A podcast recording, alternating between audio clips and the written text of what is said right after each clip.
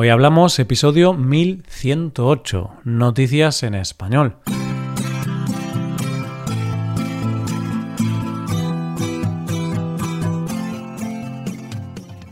Bienvenido a Hoy Hablamos, el podcast para aprender español cada día. Si quieres ver la transcripción completa, las explicaciones y los ejercicios interactivos de este episodio, visita nuestra web hoyhablamos.com hazte suscriptor premium para acceder a todo ese contenido. Hola, oyente, ¿cómo estás? Ya estamos a mediados de mayo, ese mes en que todos los años nos pasa lo mismo, que nos damos cuenta de lo rápido que pasa el tiempo y utilizamos dos tipos de frases. Pero si hace nada fue Navidad y el verano ya está aquí.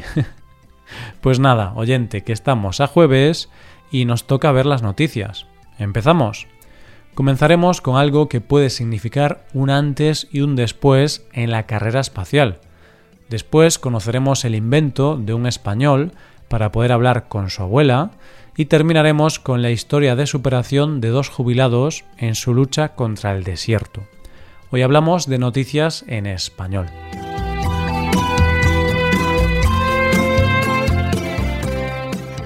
El otro día escuchaba un cómico en nuestro país que decía que con tantas cosas que se están haciendo en el espacio, con tantas misiones en Marte, él tenía la impresión de que el mundo se estaba preparando muy rápido para salir de la Tierra, como que había mucha gente interesada en largarse de nuestro planeta. Y lo cierto es que con noticias como nuestra primera noticia de hoy, el poder salir de nuestro planeta y sobrevivir en otro, la verdad es que se ve cada vez más viable. Hemos visto en los últimos tiempos que se han lanzado muchas misiones a Marte. Y lo cierto es que da la impresión de que hay tantos robots allí que en poco tiempo tendrán que poner semáforos. El caso es que hemos ido viendo los avances de las distintas misiones. Pero en nuestra primera noticia de hoy vamos a hablar de la que sin duda es una de las noticias más importantes de la NASA. Y es que la NASA, como ya sabes, tiene allí a Perseverance, pero en este vehículo científico llevaba consigo muchos aparatos con los que poder hacer diferentes experimentos. Y uno de esos experimentos es del que vamos a hablar. Se trata de MOXIE, que tiene un nombre muy bonito, pero que no es más que el acrónimo de Mars Oxygen In Situ Resource Utilization Experiment, y que su función ya lo dice en su nombre, producir oxígeno. Parece ser que en Marte no hay casi oxígeno, lo que haría que nuestra presencia allí fuera imposible, ya que los humanos necesitamos el oxígeno para respirar. Su atmósfera es un 95% dióxido de carbono. Y si hubiera una misión humana al planeta rojo, se necesitaría no solo oxígeno para respirar, sino como combustible para los cohetes. De hecho, la NASA calcula que para que cuatro astronautas puedan despegar de Marte se necesitan 7 toneladas métricas de combustible, combinado con 25 toneladas métricas de oxígeno. Y claro, si allí no hay oxígeno, parece bastante complicado, y de ahí la importancia de lo que ha conseguido Moxie.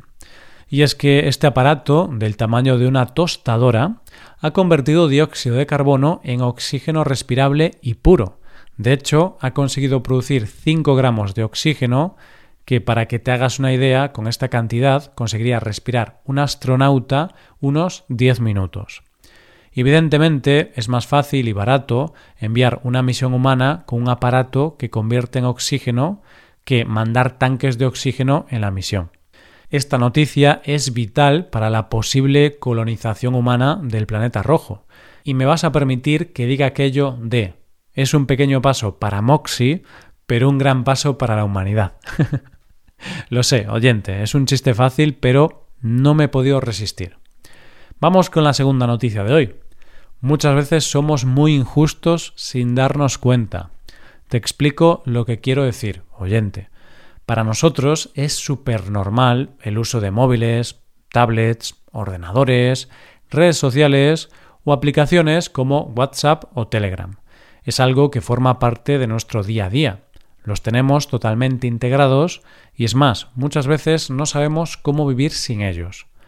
Este tipo de aplicaciones de mensajería nos facilitan la vida y muchas veces suplen el hecho de una llamada o incluso una visita.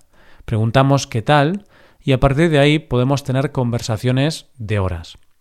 Pero lo cierto es que a las personas más mayores, como pueden ser nuestros abuelos, les cuesta mucho utilizar este tipo de cosas, porque evidentemente no es lo normal en su generación, y la adaptación a las nuevas tecnologías es complicada. ¿Y por qué te decía que somos injustos? Pues porque muchas veces no nos damos cuenta de lo complicado que es para ellos, y les exigimos que los usen para facilitarnos a nosotros la vida y no a ellos, aunque es cierto que si se acostumbran también es beneficioso para ellos. El protagonista de nuestra segunda noticia de hoy, siendo consciente de lo complicado que puede ser el uso de este tipo de mensajería para las personas mayores, ha creado un aparato para que puedan utilizar estas aplicaciones sin necesidad de móvil. Pero esto es posible. Para saberlo, vamos a ver la noticia. El invento se llama Yayagram y lo ha creado un español de 35 años llamado Manuel Lucio con la idea de ayudar a su abuela, su yaya de 96 años, que se llama Felisa Romano, una mujer que ha tenido que enfrentarse con todo esto de la pandemia a la dura tarea de tener que comunicarse con sus seres queridos a través de aplicaciones de mensajería o videollamadas. Y si ya es muy difícil con su edad, lo es todavía más para Felisa, ya que tiene problemas de audición y artrosis, lo que hace sumamente complicado usar el móvil. ¿Y en qué consiste esto del Yayagram? Es un aparato que le permite a Felisa poder comunicarse a través de Telegram, pero de una manera más analógica. Para que te hagas una idea, es como una mini mesa de sonido para la que no es necesario tener el móvil. El Yayagram tiene un botón que le permite grabar mensajes de voz, un cable jack con el que selecciona a la persona que quiere mandarle el mensaje, como las antiguas telefonistas, y solamente lo tiene que enviar, sin teléfono ni nada. Y para recibir mensajes, lo que hace el aparato es que le imprime los mensajes en papel como el ticket del supermercado. el aparato es muy sencillo y solo tiene, además, tres luces. Una para decir que está enchufado, otra para decir que está conectado a Telegram y otra para decir que se está grabando el mensaje. Su invento ha recorrido las redes a una velocidad de vértigo, pero dice Manuel que no se ha planteado patentarlo todavía porque dice él que preferiría ver a gente construyéndolo para sus abuelos. Así que dice que se está planteando crear un tutorial para que la gente que lo necesite lo pueda crear para así poder comunicarse con sus abuelos. Lo que está claro es que es un invento maravilloso porque lo que pretende es algo genial, que los abuelos no se queden incomunicados y puedan comunicarse con sus seres queridos. Y a fin de cuentas, ¿hay algo más importante que eso? Llegamos a la última noticia de hoy. Siempre me ha parecido muy interesante Sísifo, un personaje de la mitología griega que fue condenado a subir eternamente una enorme piedra por la ladera de una montaña, pero siempre que estaba a punto de llegar a la cima, la piedra rodaba hasta la base de la montaña, y tenía que hacer esto una y otra vez, sin alcanzar nunca la meta.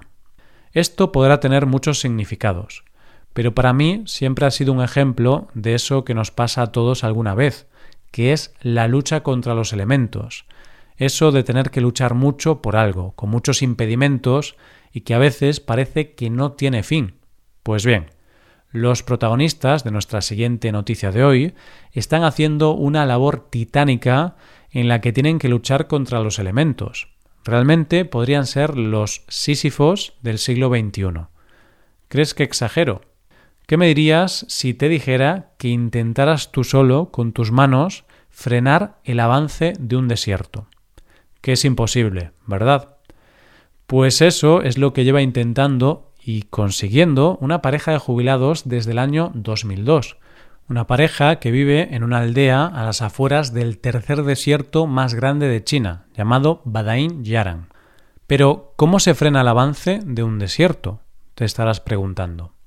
Pues, aunque puedas pensar que, al compararlos con Sísifo, se dedican a estar continuamente con una escoba barriendo la línea donde acaba el desierto, lo cierto es que lo hacen de la forma más lógica del mundo, plantando árboles. Pero lo cierto es que aunque es una forma lógica, es muy difícil, lento y obviamente no es barato, ya que todos los árboles que plantan salen de sus bolsillos, con el poco dinero que puedan tener de su pensión. La pareja comenzó plantando 50 árboles, y ahora planta miles de árboles al año, y tanto es así que su pequeño oasis, en medio del desierto, no es tan pequeño, y ya alcanza una superficie de 266 hectáreas. Y es que desde que empezaron con esta labor titánica, parece ser que han plantado más de 70.000 árboles y se han gastado más de 127.000 euros. Pero todo esto ha dado sus frutos, ya que hoy por hoy han conseguido repoblar gran parte del desierto con árboles resistentes a la sequía, aunque dicen ellos que los riegan una vez al día. Y me sorprende, porque son 70.000 árboles. Y a mí a veces me cuesta regar las tres plantas que tengo en mi casa. Pero la verdad es que no solo ha tenido un coste monetario, sino físico pues parece que esta gran lucha contra los elementos también les ha afectado físicamente, ha sido dura. La pareja dice que no piensa abandonar su lucha por repoblar el desierto. Y lo bueno es que su inmensa labor ha sido reconocida con muchos premios. Y desde luego son una fuente de inspiración y un espejo donde mirarse en todo esto de la lucha por el planeta. Y sabes qué te digo, oyente, que ahora, después de conocer esta historia, me gusta un poco más la figura de Sísifo. Y esto es todo por hoy. Con esto llegamos al final del episodio. Te recuerdo que en nuestra web puedes hacerte suscriptor premium para poder acceder a la transcripción y a una hoja de trabajo con cada episodio del podcast. Todo esto lo tienes en hoyhablamos.com. Esto es todo, mañana volvemos con dos nuevos episodios. Lo dicho, nos vemos en los episodios de mañana. Pasa un buen día. Hasta mañana.